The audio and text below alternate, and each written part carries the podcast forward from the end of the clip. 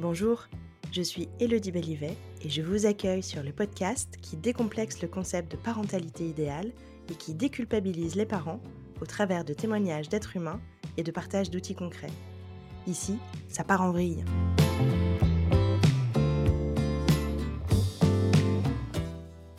Lucille, tu l'as découverte dans l'épisode précédent. Elle nous a partagé son quotidien auprès d'enfants qui ne sont pas les siens ainsi que tous les questionnements traversés depuis ses études pour devenir professeur des écoles. Dans cet épisode, elle nous parle d'une autre relation tout aussi importante, qui est celle qu'elle entretient avec les parents. Et c'est passionnant. Place à Lucille, à son histoire et aux astuces qu'elle nous partage en fin d'épisode. Bonne écoute. Ton rapport aux parents, comment ça se passe finalement? Quand, euh, quand tu es prof des écoles, quel que soit. Euh, bah, d'ailleurs, ça ne doit pas être la même chose quand tu es avec les maternelles ou quand tu es avec les CM2. Mais, euh, Ouais, c'est différent. Déjà, pour les... Déjà pour les grandes classes, la CM1, CM2, même à partir du CP, on croise les parents beaucoup moins souvent déjà. Donc, on a l'impression aussi de moins les connaître. Ouais. Ça, le rapport aux parents, que dire? C'était toujours. Euh, en fait, ça dépendait. Ça dépendait des parents. Euh, il y a les parents anxieux qui ont besoin, euh, qui ont besoin d'être rassurés. Il y, a il y a les parents qui demandent beaucoup à leur enfant.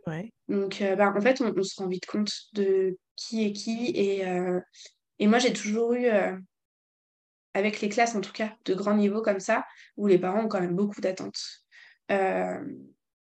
j'ai toujours essayé pendant les entretiens euh, de relever énormément de positifs en fait et de dire aux enfants euh, euh, qu'ils pouvaient avoir confiance en eux, qu'ils pouvaient être fiers d'eux parce que vraiment ils avaient fait beaucoup de chemin.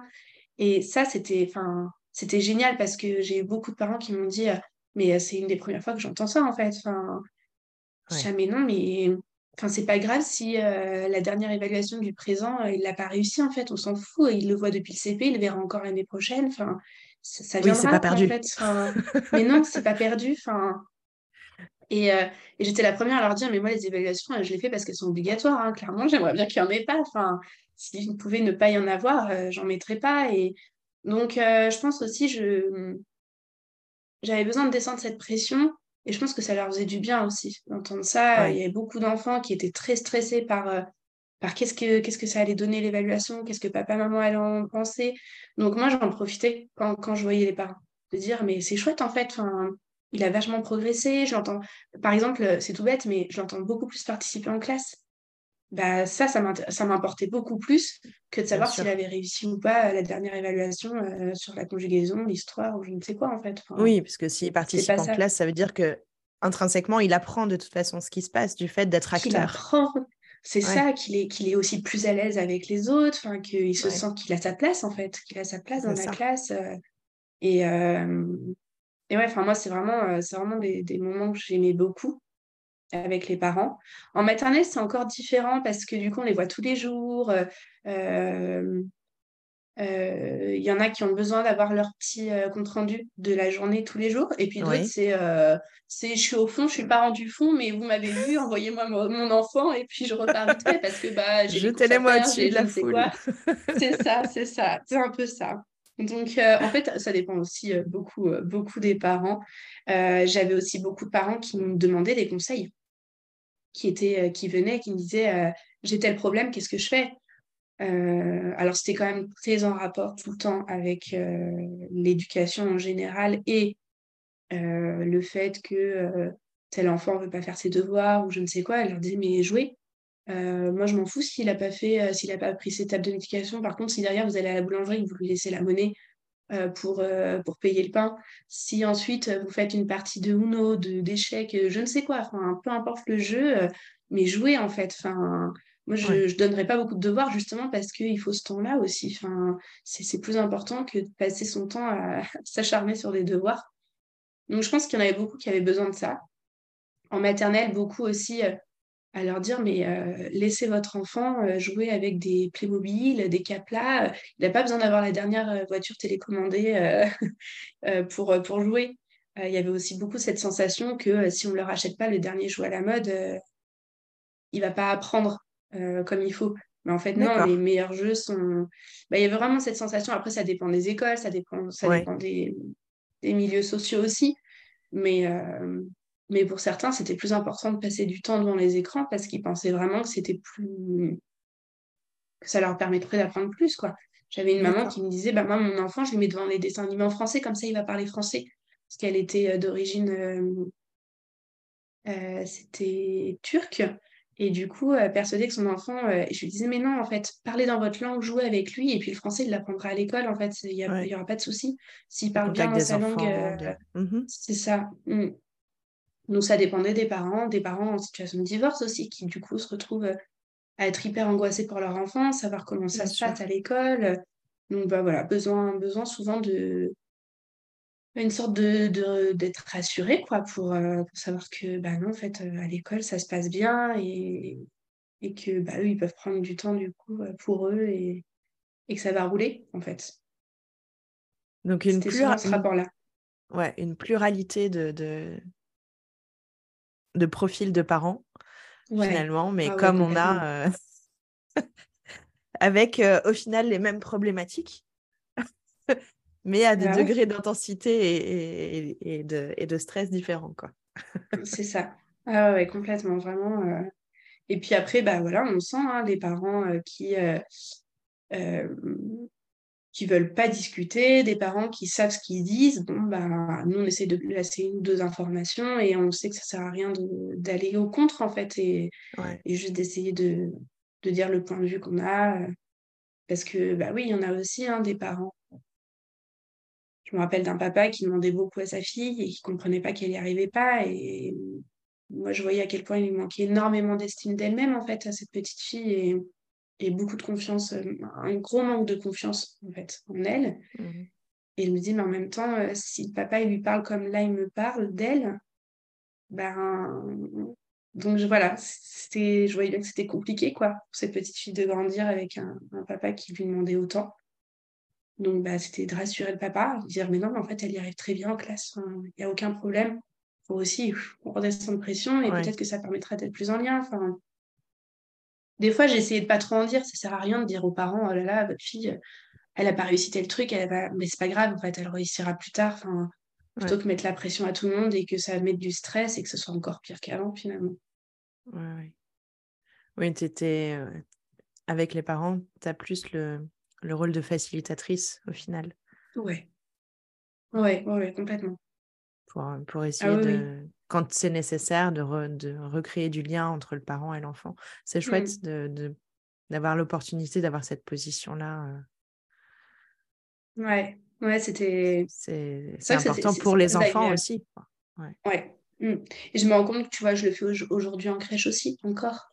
Parce que, bah, parce que souvent, euh, voilà, c'est des âges où les enfants, ils peuvent mordre, ils peuvent taper, ils peuvent crier. Euh, et que c'est des comportements bah, que nous, on a du mal à accepter en tant qu'adultes. Donc les parents, bah, toujours, est-ce qu'il a mordu, est-ce qu'il a tapé, est-ce qu'il a crié? Bon, Oui, une fois, deux fois, je leur dis, mais vous savez, c'est tous les enfants. Et puis hop, je passe à un autre sujet, mais il a aussi fait ci, il a aussi fait ça. Et du coup, ça permet de changer un peu le point de vue de l'enfant. C'est ça. Bah oui, puisque le, parent porte aussi beaucoup de culpabilité par rapport au comportement de, de son ou de ses enfants. Bien sûr de manière générale. Donc, c'est vrai que quand on a mmh. son enfant qui a mordu ou tapé un autre enfant, tout d'un coup, on se dit, ah pas mince, qu'est-ce que j'ai fait de travers encore, quoi? Mmh. Alors que... Qu'est-ce que la société va penser de moi en tant que parent Alors que quand on a la bonne information, bon, on sait qu'en mmh. fonction de l'âge, c'est un comportement tout à fait normal. C'est pas pour ça, qu'il est acceptable, mais il est normal. Ça permet de ouais, faire descendre un peu les parents en pression. Bah du coup, du coup, effectivement, là aujourd'hui, comme tu travailles en crèche, avec ta formation en parallèle euh, d'accompagnante en parentalité en éducation, euh, ça fait complètement sens et ça te permet de distiller euh, des informations sur, j'allais dire de première main, mais c'est presque ça, ouais, mmh aux, parents que tu vois au quotidien, quoi. Mais oui, c'est ça, complètement. Et c'est, et c'est génial parce que du coup, la formation me permet vraiment d'avoir un autre regard sur, sur l'enfant lui-même et de voir à quel point ça peut, moi, me changer, en fait. Enfin, c'est, c'est dingue parce que des, les mêmes comportements il y a, il y a 4-5 ans, euh, j'aurais pas eu du tout la même réaction derrière, en fait. Euh, je n'aurais pas du tout été la même. Euh, je l'aurais pas expliqué pareil et j'aurais été beaucoup plus en stress. Aujourd'hui, un enfant qui tape, bon, bah, je vais essayer d'aller rigoler avec lui. Je me dis, bon, bah, il a besoin de temps avec moi. Donc, je vais lui redire, on tape pas machin, mais derrière, je vais essayer de prendre du temps avec lui. Parce que si, je le, si je le punis, si je l'écarte, si je l'éloigne, bah, en fait, deux secondes après, c'est reparti, voire même c'est pire.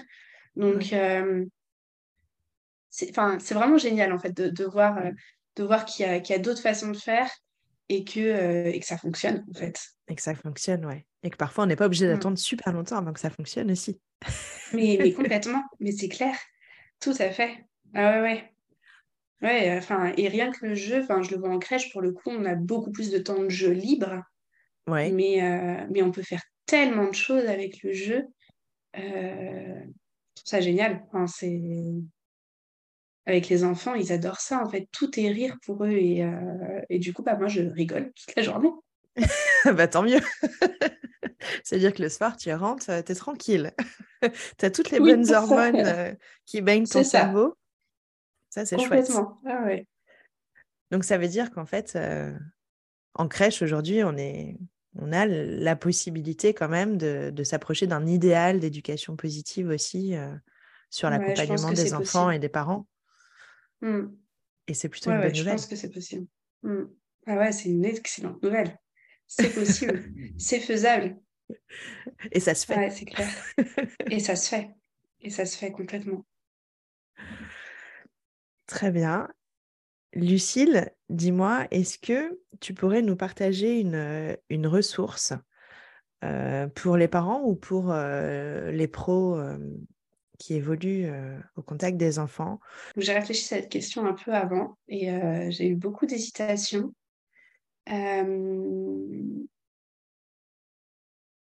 si c'était personnel, parce que j'ai bien compris que personnellement on avance aussi et que c'est ce qui nous permet ensuite de pouvoir être plus à l'écoute avec l'enfant. moi, j'ai beaucoup aimé le livre d'Isabelle Fioza sur Fais-toi confiance. oui. Parce que, bah, rien que le titre, en fait, bah ouais, en fait, il faut arriver à se faire confiance, ça permet vraiment de pouvoir être en lien avec soi et du coup d'être aussi beaucoup plus en lien avec les autres et avec les enfants. Et, et aujourd'hui, la société ne nous permet pas tellement de se faire confiance. Euh, de dire que euh, fait, c'est bien, si on le sent au fond de nos tripes, c'est qu'il y a quand même quelque chose derrière et que c'est pas tout à fait faux. Euh, que ce soit médical ou que ce soit social, que ce soit au niveau des relations, enfin, peu importe en fait, fais-toi confiance.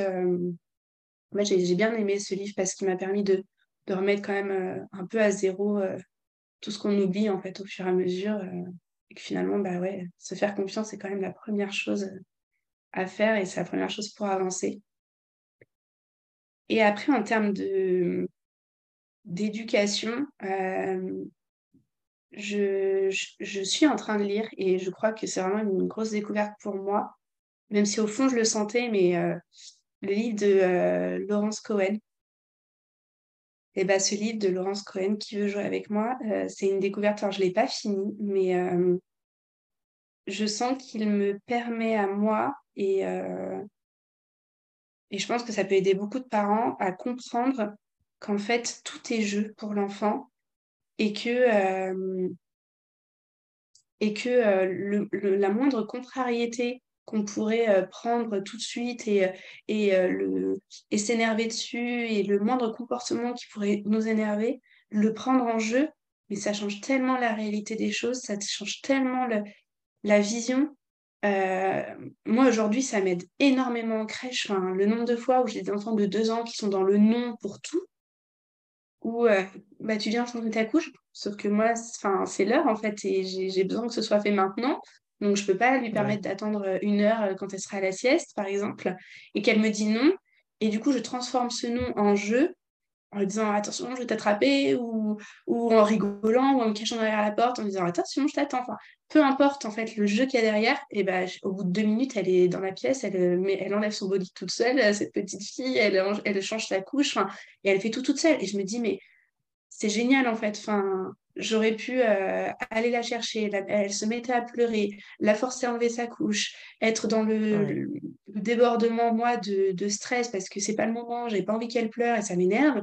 Mais en fait, euh, ça devient un jeu et, et c'est, enfin, ça devient tellement plus facile en fait dans ces moments-là que j'ai adoré, j'adore ce livre. Je l'ai pas fini, mais j'adore ce livre, donc je trouve ça génial. Tes jeux bah, pour lui beaucoup pour... Et je trouve ça génial. Oui, parce que c'est, mmh. effectivement, c'est une super astuce de quand, quand on réussit à tout tourner en jeu. ça, retire, comme tu le disais, le stress d'une, d'une situation, tant pour l'enfant que pour l'adulte.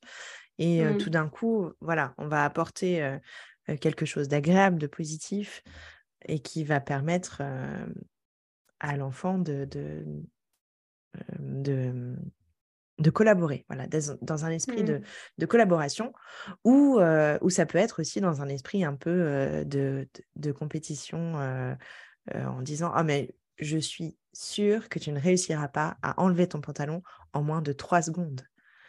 Et puis on mmh. commence à compter. Et ça, tout d'un coup, voilà, ça donne une dynamique qui est beaucoup plus, enfin, qui est, qui est complètement différente. Et on n'est plus dans Ah, je suis obligée de me faire changer la couche. Non, c'est là, attends, il faut que je batte mon record de la dernière fois. et si j'y arrive, ça va être trop bien, je serai super content. C'est pareil, il n'y a pas besoin d'avoir une, récompense autre que la récompense intrinsèque d'avoir réussi à se dépasser soi-même aussi sur ce genre de, de jeu. Ah ouais, complètement.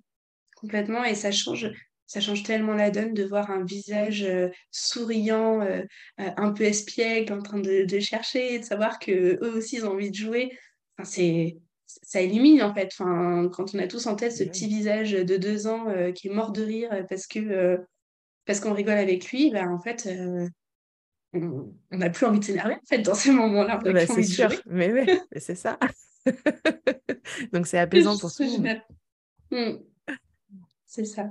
Eh ben, écoute, je te remercie pour, euh, pour, ces deux, pour ces deux références. Je te remercie également de nous avoir partagé euh, euh, ton, ton parcours et puis les, les difficultés, mais aussi les réussites qui, qui t'ont fait cheminer. Mmh. je te remercie. C'était un plaisir. ouais, moi aussi, c'était un plaisir. Je... En fait, ce que j'ai beaucoup aimé ici, là, maintenant, c'est que malgré tous les effets euh, négatifs, tu vois, j'ai trouvé, moi, dans mon métier qui m'a fait démissionner, je vois à quel point euh, il y a eu quand même beaucoup de positifs et, euh, et on s'en rappelle pas toujours. Donc, je suis ah, contente. c'est important. C'est important de pouvoir. Parce que même si tu as fini par en partir, tu es resté quand même quelques années. Tu ne serais pas resté aussi longtemps si c'était que, que négatif. Non, c'est vrai. c'est clair. Tout à fait. Bon. Eh bien, écoute, euh, merci encore et à très bientôt. à bientôt, Elodie. J'espère que cet épisode vous a plu. Et si c'est le cas, n'hésitez pas à me laisser 5 étoiles ainsi que vos commentaires sur votre plateforme d'écoute habituelle. On se retrouve dans 15 jours. D'ici là, prenez soin de vous et n'oubliez pas, vous n'êtes pas seul.